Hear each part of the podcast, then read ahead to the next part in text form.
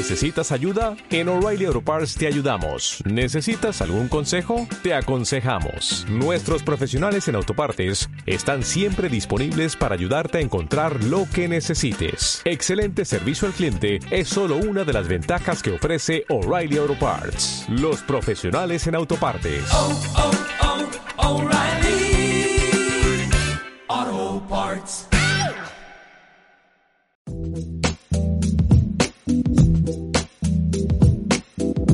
Juan en Cripto, Lorena Ortiz y Álvaro Cobarro os damos la bienvenida a Tuning to the Block, el podcast en el que hablaremos de tú a tú sobre Bitcoin, blockchain y criptomonedas. Cada lunes discutiremos las noticias más interesantes de la semana y compartiremos nuestras opiniones sobre los temas más controvertidos. Además, Todas las semanas tendremos invitados especiales con los que podremos conversar, debatir y lo más importante, aprender de los temas que levantan interés en esta industria de las criptomonedas.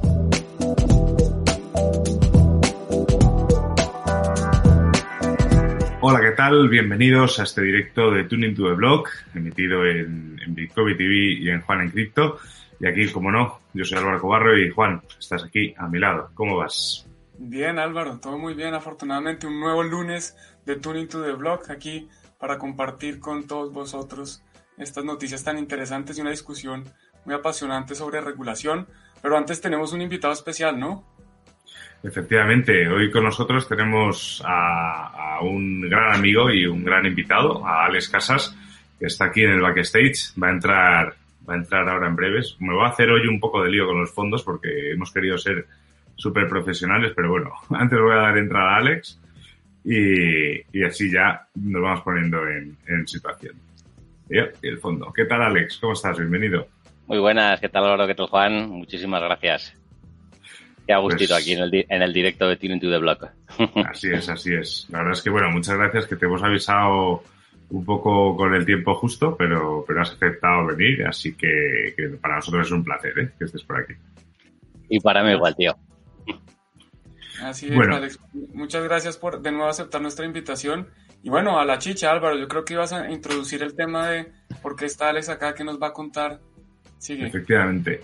Pues veréis, eh, esta semana en Bitcoin TV, en Bitcoin TV, en la comunidad de Telegram de Bitcoin, ha ocurrido una cosa muy interesante, que es que Reizu, un usuario al que todos le tenemos mucho aprecio, que no es muy conocido por ser super bitcoiner, de vez en cuando va haciendo pruebas, ¿no? Con Lightning y va haciendo pruebas y pues sobre todo porque es una persona que le gusta tener ambas versiones de la historia. De hecho, es de las personas con las que más me gusta eh, discutir sobre Bitcoin, Bitcoin Cash y otras cosas porque es una persona muy informada y que además siempre está muy abierta. Desde aquí, Reizu, gracias.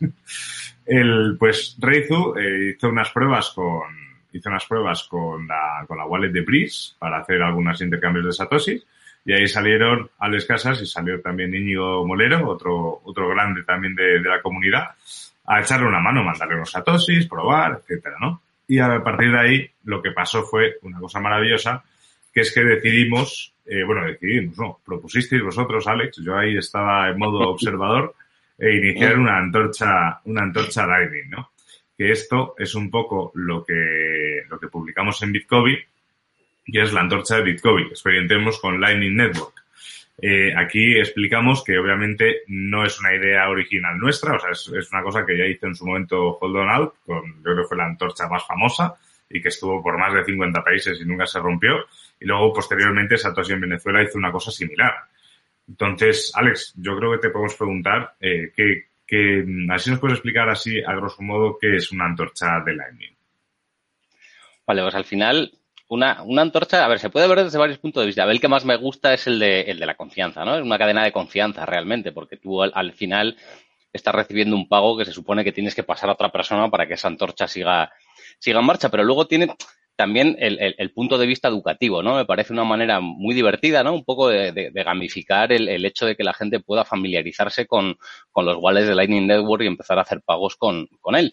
Y también en, hay que, no hay que olvidar, y las cosas van muy rápido, que cuando Hotlonaut hizo su experimento, eh, los wallets eh, no eran tan usables como ahora mismo. O sea, en un yo creo que la antorcha fue hace unos ocho meses más o menos, la original, no recuerdo, vamos, sé que no ha sido hace mucho, pero sí que es que realmente eh, era un ejercicio, ¿no? De, de, de poder coger la antorcha y, pasársela a otro. Y al final, aquí lo que ocurrió por esa, por esa costumbre que tiene, que tiene Reizu, como decía Álvaro, de ir probando los walls de vez en cuando, pues en, en una conversación ahí, pues, pues surgió el, el, hecho de, oye, pues mira, pruébalo, verás como ya no es tan dolor de eso. utilizar, utilizar Lightning, ¿no? Y, y, ese fue, o sea, fue algo todo como muy, muy natural, ¿no? O sea, fue como, oye, y si hacemos una, y si hacemos una antorcha, y eso al final también, pues eh, yo hace poquito, pues estuve con, estuve con Luis Car y lo mismo que le pasó a Reizu me pasó a mí. O sea, yo Brice, por ejemplo, no la conocía y el, el otro día estuve con Luis Car, que es, vamos, el, el master, master of the lightning, y, y, y, me quedé alucinado. Entonces, claro, cuando había Reizu en las mismas, pues fue la típica de, mira, venga, prueba, prueba esta, a ver ahora qué tal, a ver ahora qué tal te va. Y la verdad es que unas cuantas pruebas, eh, como Brice tiene que estar abierta en primer plano para mientras recibes el pago, pues en físico hubiera ido muy bien, pero sí que tuvimos algún, bueno, algún pago fallido, no se encontraba ruta porque a lo mejor cambiabas al Telegram y tal, pero bueno, eh, al final, al final funcionó y se, se, desencadenó esta cadena. Y yo de repente me encuentro un, un, post de Álvaro que todavía no estaba publicado diciendo que se iniciaba la cadena y que al final iba a acabar en Blockchain for Humanity. Entonces, pues fue como, ¡buah, tío! ¡Qué, qué grandes! Bitcoin, eh, o sea, enorme. Enorme, la verdad, fenomenal, porque al final, oye, pues está habiendo un montón de movimiento, habrá un montón de gente que se baje por primera vez su billetera de, de Lightning gracias a esta iniciativa y al final pues los, los fondos en los que acabe la, la antorcha, pues, pues, bueno, pues pueden estar eh, destinados eh, a un fin que al final son los premios Blockchain for Humanity, ¿no? Al final lo que tratan es de, de apoyar, ¿no? A, a, empresas, a proyectos blockchain que quieren tener un, un, impacto social y que no es muy fácil encontrar inversión para, para ese tipo de proyecto, ¿no? Pues a tener el primer, a tener el primer empujón, ¿no? Con lo cual, vamos, encantadísimo y, y agradecidísimo. Bueno, Alex, antes de que nos cuentes un poco más de Blockchain for Humanity, yo tengo que hacer unas aclaraciones y una pregunta también. Bueno, aclaraciones. La primera antorcha fue hace mucho más de ocho meses, fue el año pasado. Acabo de ver por curiosidad en, en una, un artículo de abril que ya había llegado a su, a su destino final. Entonces fue hace ah, prácticamente coño, ya dos años. Sí, más como más, más cerca ya de los dos 18 años. de los 8. Sí, fue abril 2019 Ostras. se entregó entonces, esa aclaración. Y la otra que, que mencionabas, creo que tuvo Álvaro, que la antorcha nu nunca se había roto. Y en realidad sí se rompió en un momento. Hubo una persona que, que decidió que iba a romper la confianza, que no, que iba a robarse los sats o los satos. Y, y, básicamente intervino otra persona y dijo, bueno, no importa, yo los pongo y sigamos con la cadena. Pero sí, sí tuvo una ruptura en un momento. Entonces, es, pues vale, vale la pena mencionarlo porque cuando, cuando interactuamos con humanos, pues a eso es lo que estamos expuestos. Los humanos no todos somos corruptos, pero hay cor somos corruptibles y algunas personas por los incentivos eh, adecuados pues pueden hacer cosas que vayan en contra de los demás. Entonces esas dos aclaraciones, pero más que eso yo quiero que nos expliques un poco, Alex, ¿qué es eso del uh -huh. Lightning Torch? Hemos hablado mucho de eso, de, de Lightning Network, pero ¿cómo funciona? ¿Cómo así que es un juego y que se pasa la antorcha? ¿Qué significa esto? ¿Cómo se puede operar? ¿Y cómo está funcionando en Bitcoin? Vale, perfecto. Pues básicamente para empezar la, para empezar la, antorcha, lo que, lo que ocurrió es que Iván dijo que si empezábamos con 100 datos, entonces él fue el que prendió la antorcha realmente, porque inmediatamente yo le envié una factura para recibir yo eh, 100 satos. ¿no? Y ese es como, como yo cogí el testigo, ¿no? Yo envié una factura para la cual, para recibir 100 satos, entonces yo, lo siguiente que hice es pedir que otra persona añadiera otros 100 satos y me mandara una factura de, de 200 al que yo se la envié, que fue Álvaro, si no recuerdo mal. Fue ¿no? No, creo que fui yo. Creo que fui yo que no, además... fue, fue Álvaro. Con Raíz hicimos las pruebas, estuvimos, o sea, fue lo que de, desencadenó, pero, pero sí, yo creo que luego la, la, la cogió la cogió Álvaro. Entonces, realmente es ir dando esos saltos. Tú eh, recibes un pago porque has emitido una factura y la has enviado, en, en la has posteado a, a, la persona, a ese universo ¿no? de personas, en una relación, es un pago, pues lo enviarías al comprador en un escenario de una antorcha, pues en Twitter se iba etiquetando, pues eh, aquí pues habrá otras dinámicas, posible, posiblemente. Al final lo, que ocurre es que se van encadenando esas, facturas con saltos mínimo de, de 100 satos y así pues, pues se va generando esa cadena de confianza, ¿no? Porque como, como ocurrió, que además fue muy cachondo, fue muy curioso el, el tuit de Elizabeth Starr de Lightning Labs, que dijo, ¿en serio vas a ser ese tipo? O sea, pero sí, como bien decía Juan antes, esos tipos existen, ¿no? Entonces, al final es, es bonito, ¿no? Eh, esa, ese poder establecer una cadena de confianza en, en, dentro de una comunidad, ¿no? Con lo cual, a mí es un experimento que desde Hot Donald lo puso en marcha, la verdad me ha, me ha encantado, no pasó por mis manos de aquella, pero bueno, pues, pues la, la de Bitcoin sí y es tan, tan honor o, o más casi. Efectivamente, de hecho, a los que nos veis, ahora mismo la antorcha la tengo yo en, la tengo yo aquí en mi poder. Eh, yo os invito, eh, dejar, si nos dejáis en los comentarios un invoice, una factura desde una wallet de Lightning eh, nosotros hemos utilizado mucho Breeze, está Blue Wallet, está Wallet de Satoshi, está Phoenix, o sea, la que tengáis, incluso desde pro, vuestro propio nodo, o sea, aquí no hay, no hay, no hay punto. No discriminamos. Eh, el invoice es igual. El invoice es el mismo. Eh, si hacéis ahora mismo en los comentarios un invoice de 2.000 satoshis, yo voy a aumentar esa cantidad. Estábamos ahora en 2.500, si no me equivoco, voy a ponerlo ya en 2.000 para ir subiendo. Eh, pues os pasaré la antorcha. Eso yo solo os pido que luego si hay otra persona en los comentarios que también está, que también pone un invoice, pues que se, que se la paséis a él, pues eso, con, siempre con mínimo 100 satosis más. Eh, lo podéis hacer aquí en los comentarios o en la comunidad de Telegram de Bitcoin, también es donde lo estamos ahora moviendo.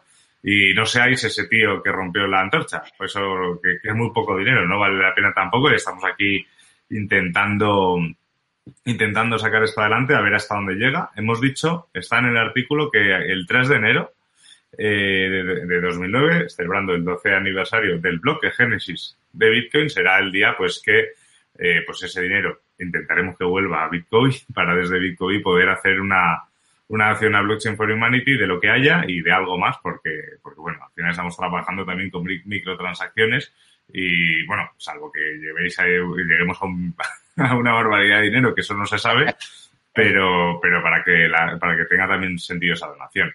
Así que ya sabéis, si lo dejáis en los comentarios, esto va con retraso, lo estáis viendo vosotros con retraso, o sea que nosotros estaremos pendientes de los comentarios. Así que, así que nada, yo voy a intentar hacerlo aquí en directo para que veáis. Nos preguntaban pequeña... además. Sí. No, es que, creo que en los comentarios de, del video de YouTube no cabe porque el, el invoice ah, es muy claro. largo. Entonces tocaría uh -huh. ponerlo en el Telegram de Bitcoin. En Telegram, vale. arroba Bitcoin, y ahí pueden Exacto. poner el invoice. Porque creo que qué, fin, qué fino, Juan. ¿Cómo, cómo no, hay que tener cuidado porque después no funciona. Sí, señor, no, no, no, muy bien, muy bien. Fino, fino. ¿Cómo, sí, se Álvaro, Juan, que, ¿Cómo se nota que eres el que más sabes de, el que más sabes de, de YouTube de aquí de los tres? Ah, YouTube Entonces, de pronto, pero de, de... Pues, no, decía que nos preguntaban, por ejemplo, unas preguntas súper interesantes cuando hablamos de, de Lightning. Eh, nos preguntaba José Lorcas que qué igual les recomendábamos. O sea, aquí más que una recomendación, José, eh, te hemos dicho, de hecho en el artículo está, tienes el enlace también para descargar cualquiera de las tres que hemos mencionado. No es que las recomendemos, es, es las que hemos usado. O sea, son iguales que la mayoría incluso te pueden dar algún error, etcétera, así que úsalas también con cabeza, pero cualquiera de esas este, está funcionando también. Y nos preguntaban también, José también, que cuáles son los costes de, de las transacciones. Y es que esta es la magia también de Lightning. O sea, yo creo que Lightning eh, yo, Juan, te lo digo ya, eh, me he propuesto estudiar más y generar más contenido sobre Lightning porque creo que es algo que la gente aún no termina. Como es algo que no está terminado, yo creo que la gente aún no termina de acercarse a ello. Y claro, eh, es una historia que es una historia importante, ¿no? Y vamos a ver, las transacciones en Lightning son prácticamente inexistentes. O sea, estamos hablando de, de microtransacciones, por lo tanto son instantáneas y que realmente con nada las puedes hacer. Porque que, si no me equivoco, sí que hay, ¿no? Esa, esa pequeña fee, o, me estoy equivocando. Depende de los canales.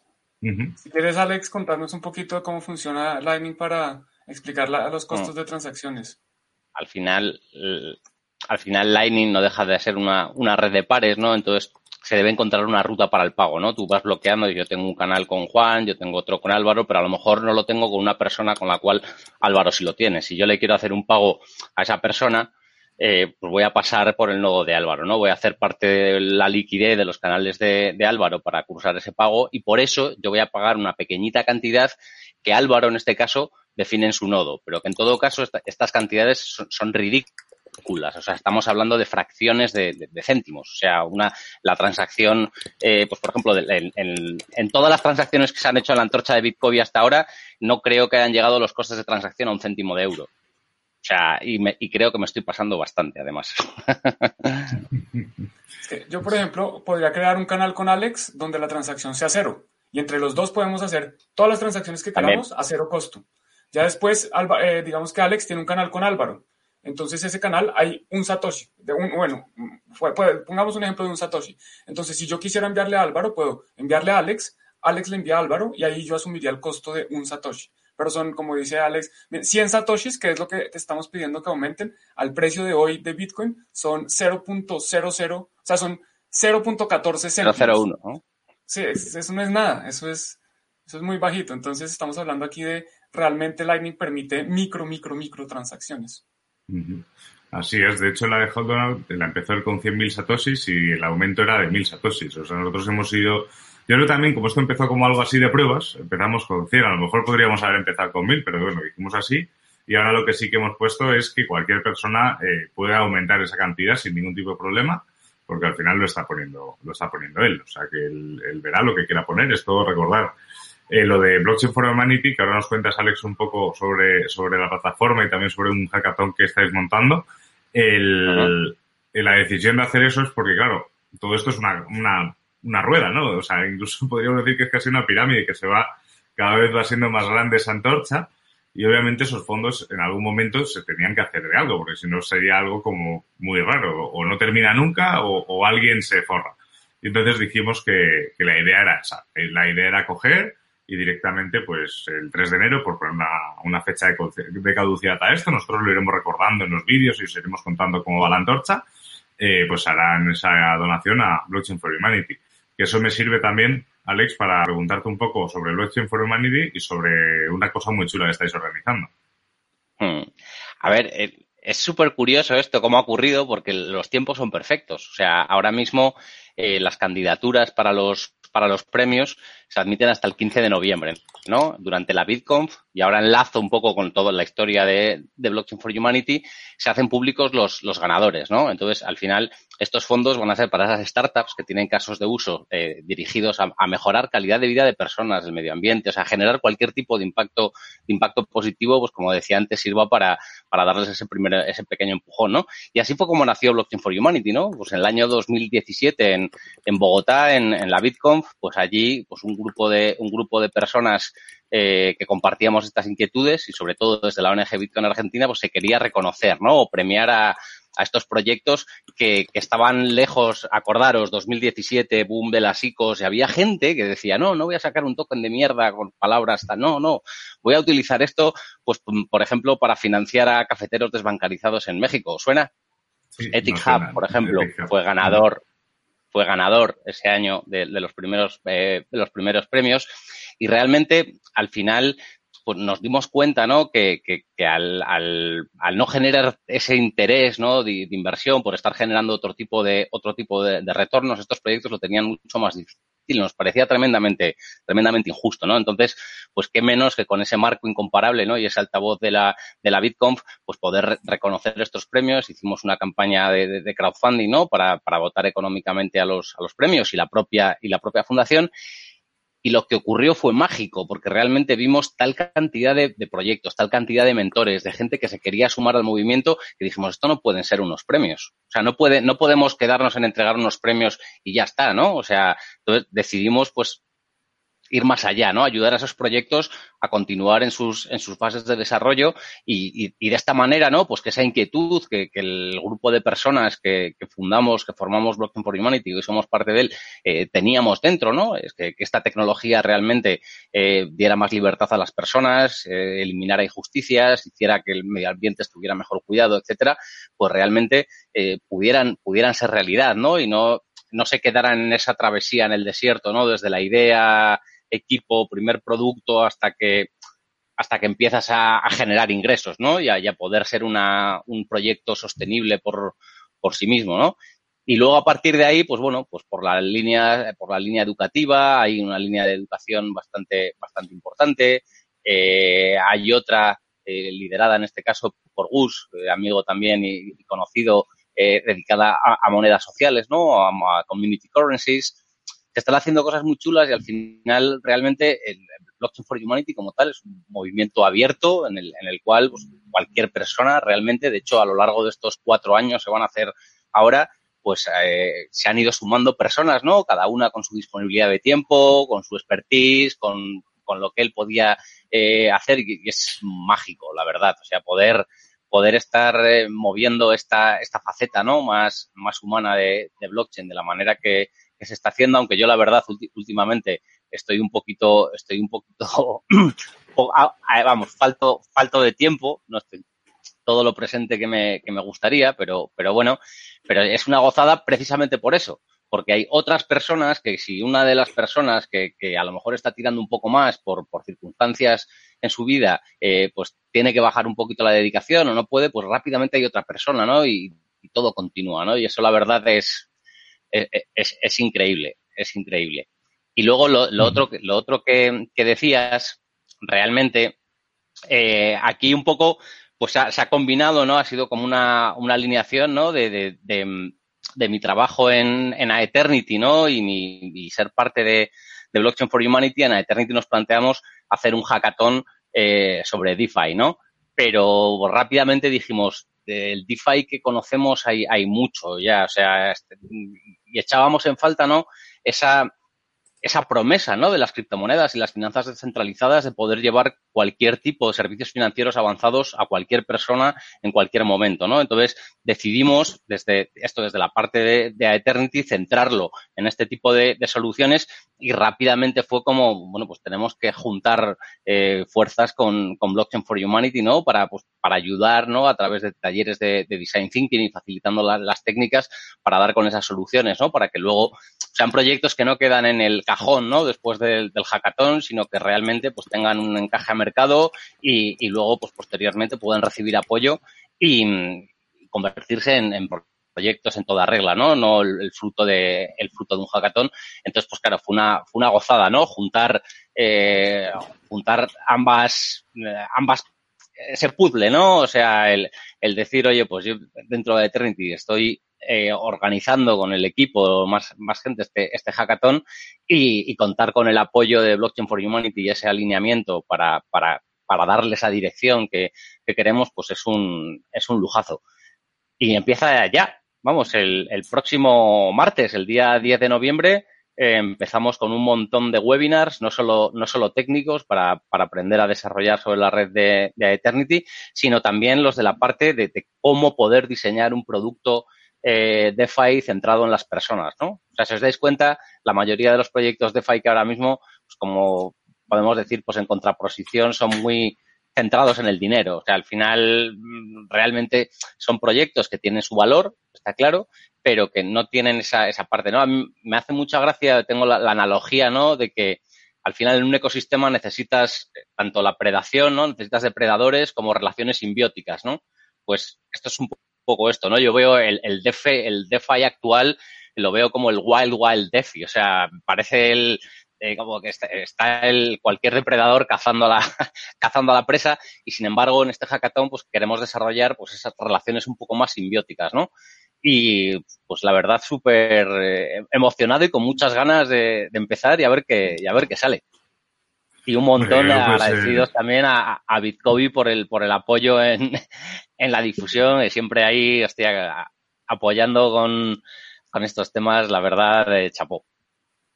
Hombre, no, pues ya sabes que es un placer. Eh, nosotros todo lo que sea también, eh, a mí, yo creo que entendí que era un poco el impacto social a la raíz de, de Epica. O sea, para mí me ha abierto totalmente un mundo uh -huh. y, y, cada vez me parece más interesante. Y ya hablaremos un día, Alex, de cosas que tengo en mente porque, porque tú puedes ser un buen advisor de, de, de una cosa de una cosa uh -huh. interesante. No puedo, no puedo decir ah, más porque bueno. ahora mismo es un super, es un super embrión. Entonces no, no, no hay mucho que decir. Y bueno. bueno, Alex, pues desde aquí desearte muchísima suerte. Sabemos que tienes que, que acostar a la peque. Muchas gracias. Y, y nada, estás aquí. Estoy haciendo tarde aquí, mañana al cole.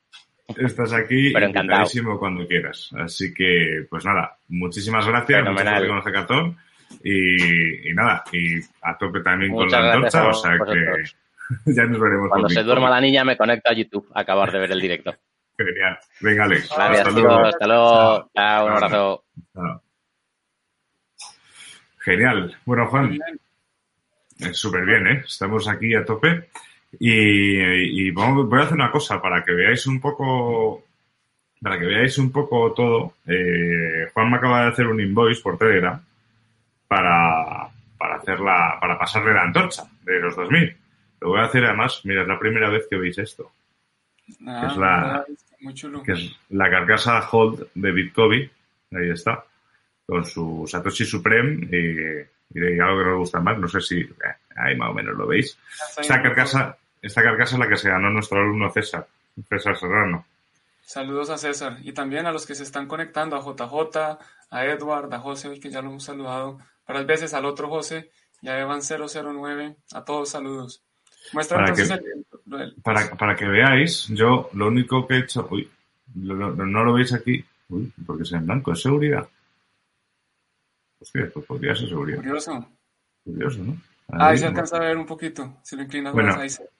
Aquí, la cosa es que aquí yo ya me ha salido, yo he copiado simplemente el invoice que me ha pasado Juan por Telegram y me está diciendo que tengo una propuesta Antorcha COVID, le doy aquí a probar y ya se está procesando el pago, se está procesando el pago y ya está. Ya, ya, te tendría que haber llegado, Juan. Para que vean cómo se ve un, invoice. Esto así se ve. A ver, les muestro yo. Esto es, esto es lo que le envía Álvaro.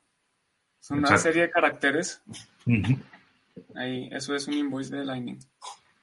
Eso es. Pues ahí ya con eso. Ahora mismo el dueño de la antorcha es Juan. Eh, así que si alguien la quiere, eh, simplemente en Bitcoin pegarle un invoice, este, en este caso, pues de lo que diga Juan, puede ser 2100 o lo que tú digas. Por 3000, vamos a subirlo, vamos a subir la antorcha, vamos a, por 3000 me pueden enviar un invoice y yo les paso la antorcha. Genial. Pues ya sabéis, hacerle un invoice por 3.000 a Juan por el, la comunidad de Bitcoin y él os pasa la, antorcha encantadísimo. Así que, bueno, hoy como veis no hemos empezado con la encuesta semanal y esa, eso es porque Alex tenía compromisos súper importantes, que es acostar a la, a, la, peque y eso, y eso manda por encima de Bitcoin. Así que, si te parece, Juan, vamos a retomar un poco el, la estructura, la, estructura normal. La encuesta y la noticia, sí. La encuesta y la noticia. Y de, ah, se nos ha olvidado, Lore está de vacaciones merecidísimas, por eso no está hoy aquí con nosotros. Y no os preocupéis que, que estará prontísimo aquí con nosotros. Muy a su pesar. Y esto va así. Pues esta era la encuesta de la semana. Sencilla como siempre, cuatro posibilidades, volatilidad vuelve a Bitcoin, no escojas esta opción, HIPO acepta Tether y regulación de criptomonedas. Yo, como veis, eh, como buen español, escogí la de no escojas esta opción. Y el 19% de los 47 votos también. Así que, Juan, no sé si es que no se te ocurría una, noticia que poner o es que había de verdad una noticia si hubiese ganado. No, no sé, era un experimento, un experimento humano y vamos a ver qué, qué pasaba, qué hacía la gente cuando viera esa opción. Y el 20% de la gente la escogió, o sea, qué curioso. Es un experimento. Es, eso de, no, no, no, no, toques este botón y le, y le íbamos a tocar. Eso.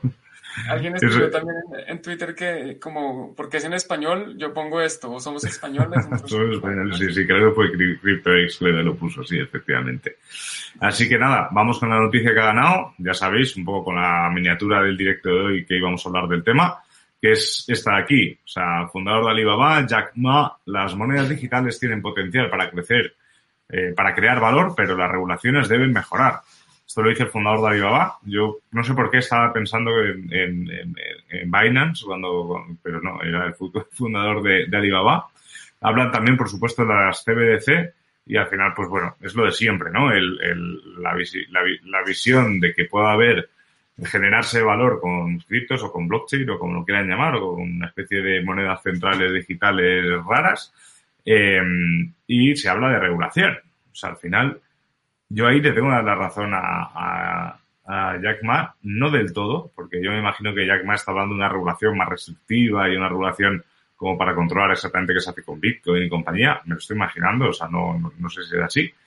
Pero creo que la regulación tiene que mejorar, sobre todo porque la regulación, independientemente que nos guste más o menos, que haya pues más regulación o menos regulación, lo que tiene que ser es coherente con, con, con, lo que está regulando, ¿no? Y sobre todo conocer lo que está regulando.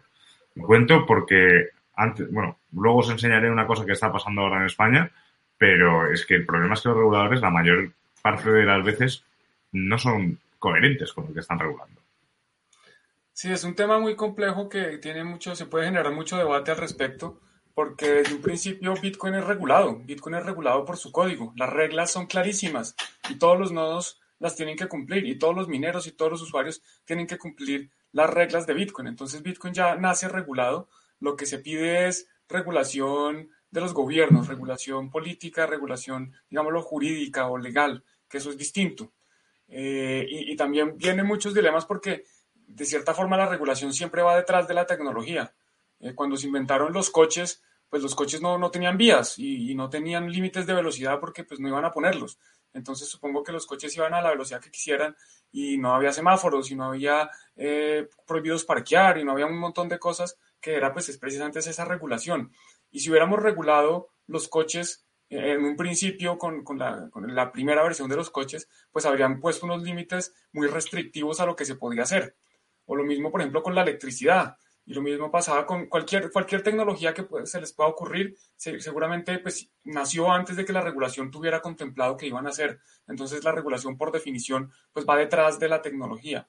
El problema con la regulación es que puede limitar el alcance de la tecnología. Si nos ponemos a, a regular Bitcoin sin entender qué es, que eso es lo que pasa también, que muchos de los reguladores no entienden muy bien a veces miden Bitcoin como solo una criptomoneda o como solo una tecnología o solo una, mejor dicho, es que Bitcoin es muchas cosas, entonces poder regularlo pues se hace muy complejo porque hay que entenderlo y entenderlo en sí mismo es complejo. Yo, nosotros llevamos estudiándolo ya, eh, no sé, tres, cuatro años, mucha gente lleva mucho más tiempo y aún así pues todos los días seguimos aprendiendo y, y además evoluciona, entonces todos los días cambia.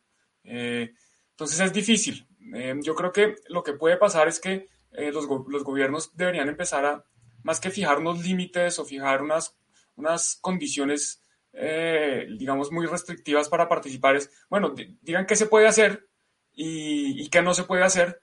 Y si lo que no se puede hacer no, no, se va a poder hacer solo en un país, pues las personas se van a ir a otro país a hacer eso que un país decidió que no se puede hacer, que es lo que hoy se conoce como arbitraje regulatorio. Entonces yo, yo la verdad lo veo difícil. De, de, nuevo, Bitcoin ya está regulado, falta es como la regulación más, más legal a la que estamos acostumbrados. Eh, lo mismo pues con las criptomonedas, la mayoría de criptomonedas están reguladas por, por su código, aunque muchas también tienen el código un poco, pues hay, trampas eh, o puertas traseras para poder hacer cambios en esa regulación. Yo no estoy muy seguro cuál es mi posición frente a esto. Yo creo que debe haber una regulación o más bien eh, unas, unas reglas de qué se puede hacer, qué no se puede hacer y lo que no se puede hacer, dejar claro por qué no se puede hacer y cómo podría eh, contemplarse pronto un cambio en a la misma. Eh, es difícil, es un tema complejo. Eh, por ejemplo, vemos lo que está en España. Si quieres, nos puedes contar un poquito de la noticia que encontraste de lo que está pasando en España y muestra un poco la ridiculez de lo que puede llegar a ser una regulación. Eso es, o sea, es que un poco lo que estabas contando, Juan, es eso. O sea, puede haber una regulación, debería ser una regulación clara. Bitcoin ya está regulado por el propio consenso de, de, Bitcoin. Y es más, cuando alguien si quiere saltar ese consenso, si tiene una, una pequeña comunidad hace un fork y crea otra cosa, ¿no? O sea, realmente tienes esa, tienes esa posibilidad dentro de Bitcoin, pero ya existe una regulación. Y en España lo que ha pasado es esto que, que, que, se, que saltaba por aquí, que es que España multas más de, de más de 10.000 euros por no informar de tenencias de Bitcoin fuera del país. Claro, eh, esto tiene una parte sencilla de entender, que es que tú, por ejemplo, yo que sé, si tienes el Bitcoin en Binance eh, y no informas, pues estaríamos hablando estaríamos hablando de que sí, de que, de que realmente estamos teniendo Bitcoin fuera del país, porque está en Binance, que es una empresa pues con registro, bueno, no es, no es China, ¿no? Supongo que Binance en Europa está trabajando con otra sede, con otra sede fiscal, pero, pero está fuera del país, vale, lo entiendo. Pero claro, en el momento en el que tú tienes Bitcoin, por ejemplo, en Ledger, Ledger, aunque Ledger sea una empresa registrada, lo que tú estás comprando es un pendrive. Es como si tú estuvieras metiendo una clave privada guardada en un CD virgen de estos que te compras en cualquier sitio. Bueno, no sé si la gente se sigue guardando esos discos, pero, pero imagínate que te lo guardas. Eh, por mucho que el fabricante de ese CD no sea español, el CD está guardado en tu casa. Por lo tanto, el CD está en España. Entonces, claro, están hablando de multas, están hablando de, de un punto en el cual eh, no tenemos, no tenemos, eh, o sea, que tenemos la obligación de decir qué, dónde están nuestros Bitcoin. Pero claro, es que Bitcoin no es que esté en ningún sitio. Sobre todo si tú eres el custodio de él. O sea, en el momento en el que tú eres el custodio ya no está fuera de tu país. Es que no está ni siquiera en tu país, es eh, está, en la blockchain. De hecho, no está ni siquiera en tu wallet. O sea, Bitcoin recuerda que no lo guardas en tu monedero. Lo que tú guardas en el monedero son unas claves que certifican que esos bitcoins son tuyos, pero, pero no es que están, ni siquiera están en tu, en tu propio monedero. Entonces, claro, este tipo de, este tipo de afirmaciones que se busca regular, pues sobre todo para intentar parar el lavado de dinero, son regulaciones que son ridículas. Y al ser ridículas, el problema es que son incumplibles. Es que, bueno, o sea, yo como siempre os digo, eh, no, no vamos a ser nosotros los que os digamos en España que no tenéis que declarar vuestras criptomonedas. O sea, en España se pagan impuestos y tú tienes que pagar impuestos. Que tú decides no hacerlo, es cosa tuya. No, somos nosotros los que te lo decimos. Pero realmente, si tú estás, si a ti te viene una notificación que te dice, oye, tú tenías Bitcoin no sé qué fuera del país y lo tienes en un ledger, dices, pero si es un pendrive que está en mi casa, o sea, no está fuera del país. Entonces, claro, prepárate tú para explicarle todas esas cosas al, al, inspector de Hacienda que te toque. Le puedes mandar a Bitcoin y que se haga un curso de, estos de Bitcoin para principiantes y a lo mejor ahí te, te, salvamos la papeleta. Pero claro, es lo que decía Juan. O sea, las regulaciones tienen que ser claras y añado yo, y tienen que ser coherentes con, con lo que es la tecnología. O sea, no puedes regular Bitcoin pensando en que estás regulando eh, mercados de futuros derivados. O sea, hay que, hay que regularlo como lo que es, como Bitcoin. Entonces ya cuando lo entiendas, pues regules.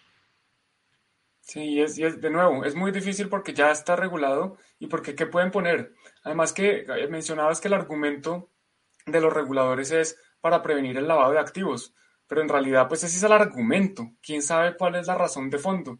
Eh, yo personalmente creo que los eh, reguladores, que son, digamos que es toda una entidad, que son los gobiernos, y a pesar de que los bancos centrales son entidades independientes de los gobiernos, pues están muy relacionados, ¿no? Porque al final, ¿quién nombra al presidente del Banco Central o el director del Banco Central? Pues los gobiernos. Entonces, yo creo que están asustados, yo creo que están perdiendo el poder que tienen, que es el monopolio de imprimir dinero. Eso es un monopolio muy poderoso. El, el derecho a imprimir dinero, pues vale mucho, porque es que estas personas pueden financiar lo que les dé la gana, porque en cualquier momento si quieren construir un puente o quieren financiar una guerra o quieren hacer invadir un país, pues lo que hacen es que imprimen dinero y con ese dinero nuevo que sacaron de, de la nada, de la magia, entonces eh, empiezan a financiar sus actividades, lo que sea que quieran, que muchas veces pueden argumentar, no, que estamos construyendo un hospital o una escuela, son buenísimo, y muchas otras no, muchas otras es para pagar a burócratas o para pagar obras que a, los amigos, porque al final también todas estas obras de infraestructura terminan en manos de, de, los amigos que ya están cercanos al gobierno, entonces tampoco es que sean como un bien, que, un favor que nos están haciendo, no, es que estamos construyendo una carretera para que Juan Pablo pueda más rápido uh, de Madrid a Murcia, ¿no? Eso es pura paja, eso es mentira. Entonces, pues es, es difícil, yo creo que es más miedo lo que tienen y, la verdad yo creo que Bitcoin precisamente por eso es que me gusta tanto, porque creo que tiene parte el, el poder de quitarles este monopolio del dinero a los bancos centrales y crear un mundo, yo no sé si más igualitario, pero por lo menos sí más justo. Eso es lo que yo creo, por eso me gusta Bitcoin. Y pues vamos a ver qué, con qué regulaciones salen. Yo personalmente, eh, pues yo sí creo que si alguien tiene una cantidad importante de criptomonedas, está dispuesta a moverse de país si, si es necesario para tener una regulación más laxa. Hay países donde hoy no hay eh, ganancias de capital. Sabemos que, por ejemplo, Portugal tiene una regulación bastante favorable con respecto al, al, tema de las criptomonedas. Y si hay alguien que tiene, no sé, 100 bitcoins, pues esa persona seguramente se va a ir a un país donde le van a decir, ¿sabe que aquí no lo jodemos? Aquí no le vamos a cobrar impuestos solo por tener dinero o por haber invertido en una en un activo eh, cuando pues, era razonable, eh, o no le vamos a molestar su privacidad, no le vamos a pedir qué billeteras tiene, dónde tiene su dinero, vamos a confiar en usted. Yo creo que eso puede ser importante.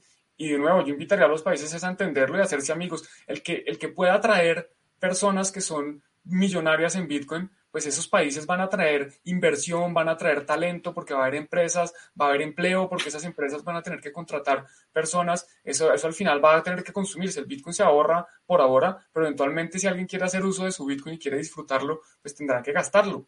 Y el país donde se lo gaste, pues va a tener consumo. Y en teoría, pues el consumo es lo que quieren los gobiernos con todo esto de incentivar eh, la, la, la, impresión de dinero. Entonces yo creería, yo invitaría a los gobiernos más bien a, buscar ser favorables, a tratar de atraer el talento, de atraer a las personas que tienen Bitcoin para pues, sacarle mayor provecho a esta, tecnología. Es, que es esa, es que esa es la diferencia. Puedes provocar una fuga no solo de capital, sino de talento, porque claro, si tienes una regulación que no comprende el ecosistema que está regulando, no solo provocas que gente con dinero se vaya del país, estás provocando que empresas eh, que podrían ser eh, marca nacional, por así decirlo, no puedan desarrollar su actividad porque no tienen una regulación que les, que se, les permita hacerla, ¿no? Y a lo mejor están creando algo de muchísimo valor que se está perdiendo. Y es, y, es, y es algo que es que lo que hay que hacer aquí es ser vanguardia y hay que generar, eh, pues, les gusta mucho decir a los políticos en España el Silicon Valley europeo, pero el Silicon Valley cripto, cripto Valley europeo España está muy lejos de serlo por, por, por, las regulaciones que están haciendo que realmente no se adaptan a la, una realidad. O sea, si se adaptasen a la realidad, yo creo que todo el mundo estaría encantado de trabajar en un marco regulado. Habría gente que no, que preferiría hacerlo al margen, pero que por lo menos tengas la opción de decidirlo, ¿no? O sea, yo conozco empresas que, que han tenido que, que, que, constituirse como empresas fuera de España y, y tienen que hacer su trabajo en España, pero pero como tal están cotizando en otro lado. No porque no quieran cotizar en España, porque es que no pueden por la, por la actividad que están haciendo y no están haciendo nada ilegal. O están haciendo cosas totalmente legales. Y, siguiendo un poco con el esquema, con el tema de la regulación, aunque ya de un punto de vista un poquito más mmm, disruptivo, por llamarlo de alguna manera, aunque Juan y yo no estamos, no estamos muy, no pensamos ninguno que eso sea muy disruptivo, vamos a pasar a la, a la siguiente noticia, que es esta de aquí. Estamos hablando de que Christine Lagarde invitó al público a opinar sobre la posible CBDC de Europa. Esto que estáis viendo aquí es la noticia, pues eso, de, de, de Cointelegraph, que, que nos dice eso, que, que, la presidenta del Banco Central Europeo, pues en un tuit, cosa curiosa que lo haya hecho, ha invitado a la gente a opinar sobre ese posible euro digital. Eh, eh, podéis opinar todos, sobre, supongo, supongo que no sé si tendrán un filtro de IP de Europa, pero yo me he registrado bajo un registro, eh, simplemente con mail y, nombre completo. O sea, de momento esos son los datos que tiene ahora mismo el Banco Central sobre mí. Y este es el aspecto de la empresa, de la, de la encuesta. O sea, ¿qué clasificarías por orden de importancia las características que debería ofrecer un euro digital? Y te pone aquí unas ciertas, unas ciertas preguntas que hay que ordenar. Eh, ¿Tienes comentarios sobre la clasificación? ¿Prevé alguna dificultad asociada al euro digital que le impediría a usted utilizarlo? Etcétera, etcétera. O sea, esto es. Preguntas de burócrata. Efectivamente. Es que Preguntas de burócrata. Yo creo en los comentarios. En los comentarios son modernos porque, porque lanzan la encuesta en Twitter. Entonces eso los hace modernos. Pero en realidad, pues, un formulario de estos, ¿qué objetivo tiene? Yo creo que no cumple ningún objetivo. Las... ¿Quién llena un formulario de 30 páginas hoy? Pues un burócrata. Una persona que sabe de la tecnología se va a aburrir de escribir esa cosa. Eso no lo va a responder.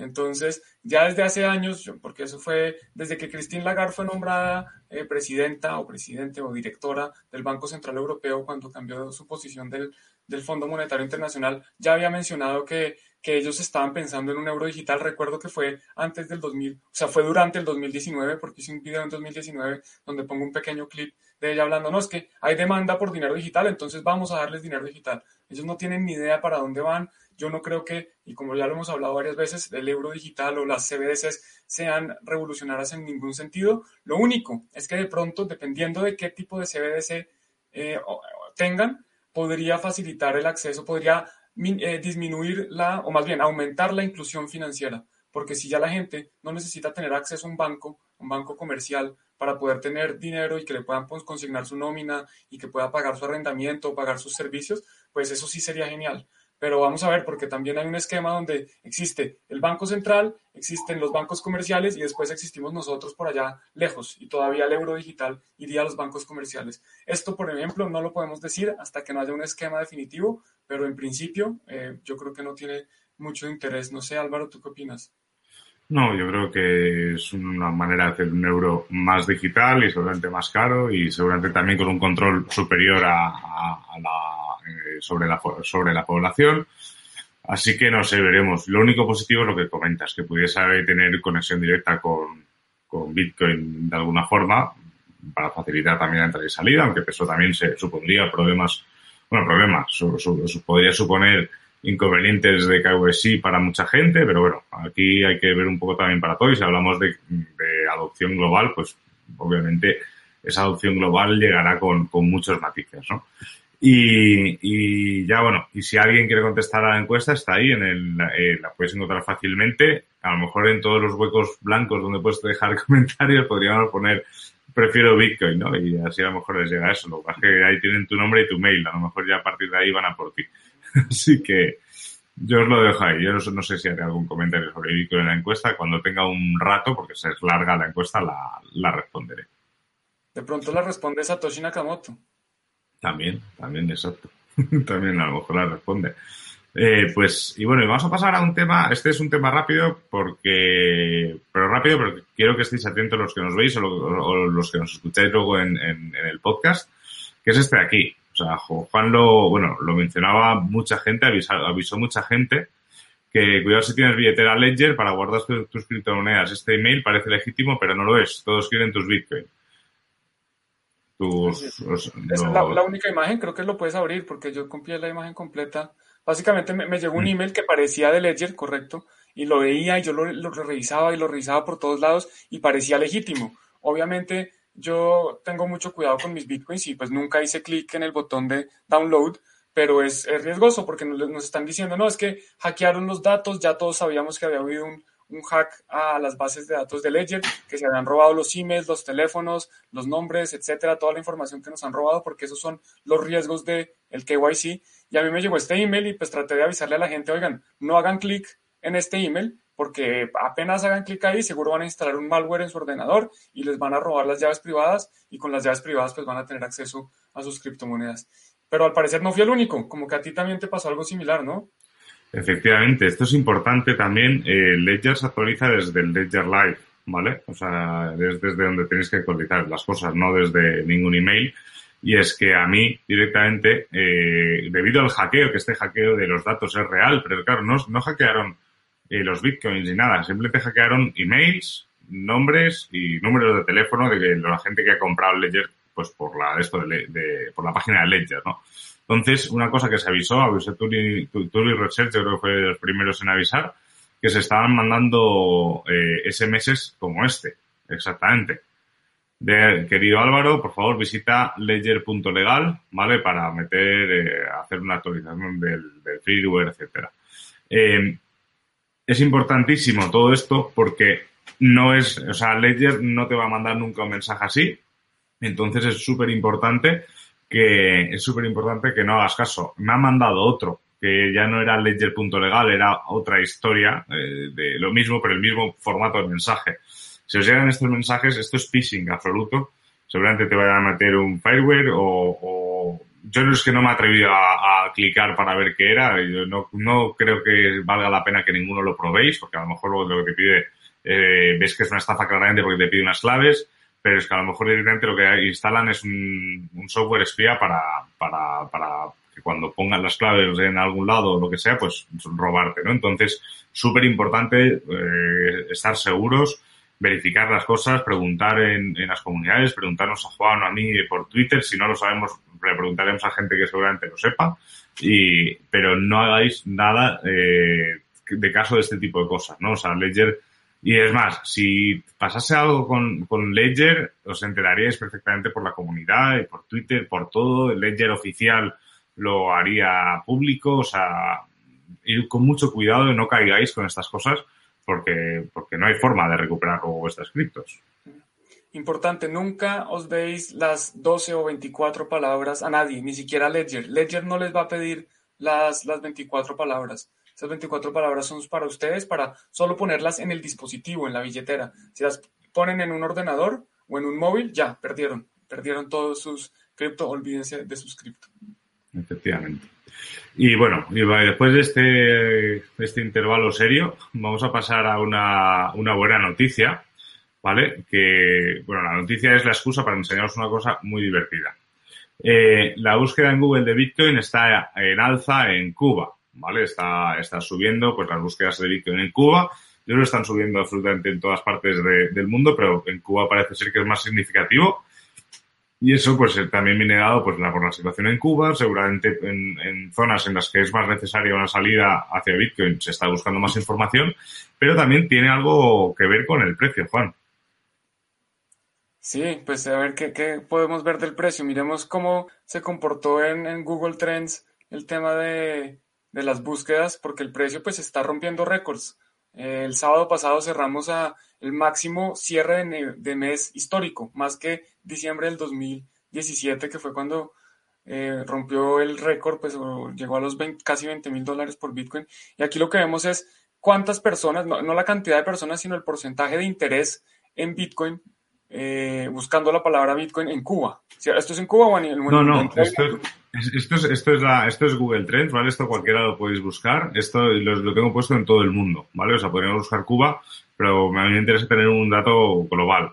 Esta gráfica lo que indica es que, por ejemplo, en mayo, ¿vale? Del 10 al 16 de mayo es el 100%, es el máximo de búsquedas. Aquí no me está dando el número de búsquedas, pero esto coincide con el halving, ¿vale? De hecho, esto es el pre-halving, pre-halving que se buscó, pues la gente ya esperó y aquí, y aquí volvió a subir. Aquí tuvimos un punto en verano, mm, seguramente habría alguna, alguna razón, fue cayendo, fue cayendo, incluso a puntos prácticamente más bajos de todo el año, pero es que fíjate cómo está ahora mismo la gráfica, o sea, está subiendo, está subiendo muchísimo. Y Juan, lo que quería enseñar es, vamos a ver aquí al otro gran refugio valor, Vamos a ver cómo funciona y efectivamente lo que estamos viendo es que en un año el oro, salvo aquí una pequeña, una pequeña subidita, eh, se mantiene estable como su precio. Estamos viendo que, que, Bitcoin genera más interés en Google que oro. Y es, es curioso. Seamos, seamos justos, busca gold en vez de oro. A ver qué pasa. Aquí a lo mejor me rompes. A ver. Aquí, vale. En español, en español estamos por, en español estamos por encima. eso, eso seguro. Y lo que sí quiere, vamos a, como estamos aquí en español, voy a dejarlo en español, que me hace más gracia que sea así. Y eh, una cosa curiosa, ¿vale? Que esto sí que es un punto, si nos vamos a la gráfica de 5 años, y ahora sí que lo busco con Gold también, el, lo que quiero enseñaros, más que, el, más que lo que dice Gold, a ver, veamos. En 5, bueno, Aquí superó. En 2017 Bitcoin superó el interés sobre oro, ¿vale? En, en inglés, estamos aquí viéndolo. Pero si, si nos fijamos solo en Bitcoin, es muy curioso como el porcentaje de búsquedas en Google es prácticamente la misma gráfica que el precio. O sea, a medida que va bajando el precio después del máximo, del, del máximo por aquí, ha ido bajando, ha ido bajando, ha ido bajando, y ojo, porque aquí estamos en un punto en el que estamos ahí iniciando una subida. O sea, yo no soy trader, pero vamos, aquí tiene pinta de que puede romper aquí un máximo. si sacas la línea de tendencia y le sacas el Fibonacci, de pronto nos muestra cómo él va a romper el Fibonacci de 30. Efectivamente, efectivamente. Esto de Google Trends lo podéis ir buscando. Yo me acuerdo que cuando estábamos preparando Bitcoin lo miraba bastante y era muy curioso. ¿eh? Y también yo como, como usuario estoy bien, en Bitcoin también noto muchísimo más, más visitas cuando sube el precio que menos que, y cuando baja menos, ¿no? Eso se nota, eso se nota muchísimo. Así que, así que ya sabéis, ahí en Google Trends lo podéis, lo podéis buscar. Y Juan, eh, estamos llegando prácticamente al final del programa, como ya sabes, con, con los memes, que siempre nos gusta terminar con memes.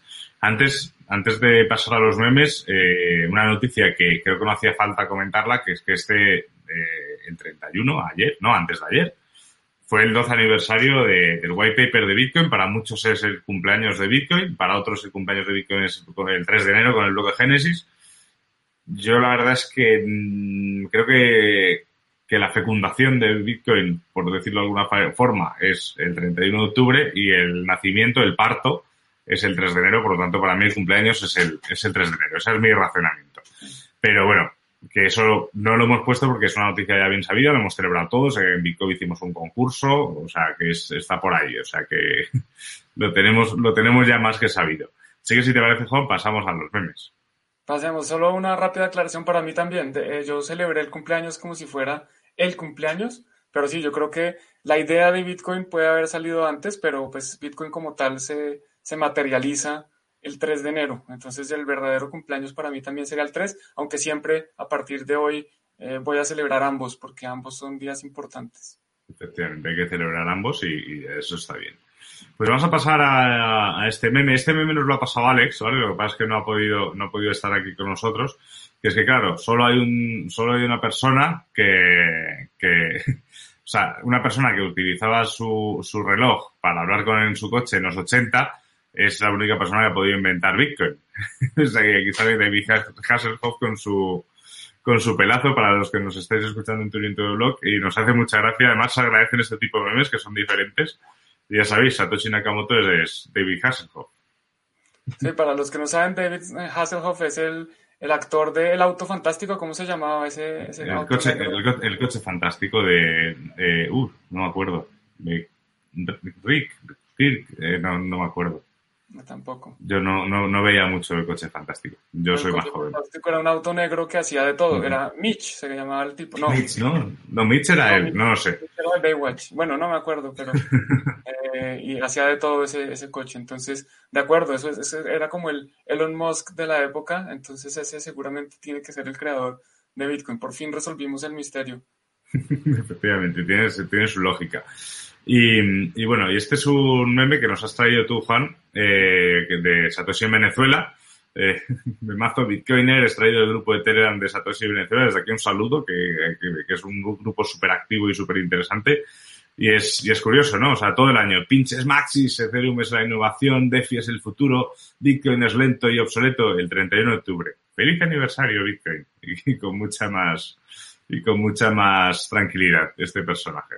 Yo creo que como, como el perro, eh, las personas también se drogaron, eh, se, se, echaron un buen porro y quedaron contentas para celebrar el aniversario de Bitcoin. Porque sí, eso pasa. La gente, muchos, muchos, no digo que todos, por así es, quejándose de Bitcoin, Bitcoin es lo peor, hay que pasarse a X o Y o XYZ o a otra criptomoneda porque Bitcoin no sirve para nada. Pero eso sí, el día que llega y sí todos somos amigos de Bitcoin. Entonces es, es gracioso. Eso es, eso es. Mira, vienen a, vienen a salvarnos los, lo, la audiencia es Kit, ¿ves? Era, era una cosa parecida. Kit, Kit o Kit, el auto fantástico, efectivamente. Y nos propone Pete una cosa interesante que veamos eh, la semana que viene el impacto de las elecciones en Estados Unidos en relación a Bitcoin. Veremos a ver esta semana qué pasa. Efectivamente, esto es mañana, creo que si no me equivoco son las elecciones en Estados Unidos. Y obviamente eso puede tener un impacto mayor o menor en Bitcoin, ya veremos. Ya hablaremos el lunes que viene. Eh, y aquí el meme que traía yo, para los que juguéis a Us lo entenderéis perfectamente, es en, en, la reunión de emergencia, aquí dice directamente el, el, personaje Lila, dice uno de nosotros está lavando dinero. Y está dos, dos personajes que es Bitcoin, el rojo y Rosa, el banquero, y dice directamente el banquero, creo que es el rojo. ¿Qué? Y el rojo, expulsan al rojo de la nave y dice que el rojo no era el impostor. Obviamente, el que estaba lavando dinero era el rosa, el banquero, y el Among Us no tendría mucha gracia en, con este tipo de personajes porque sabríamos que el impostor siempre es el banquero o Kerry Wright.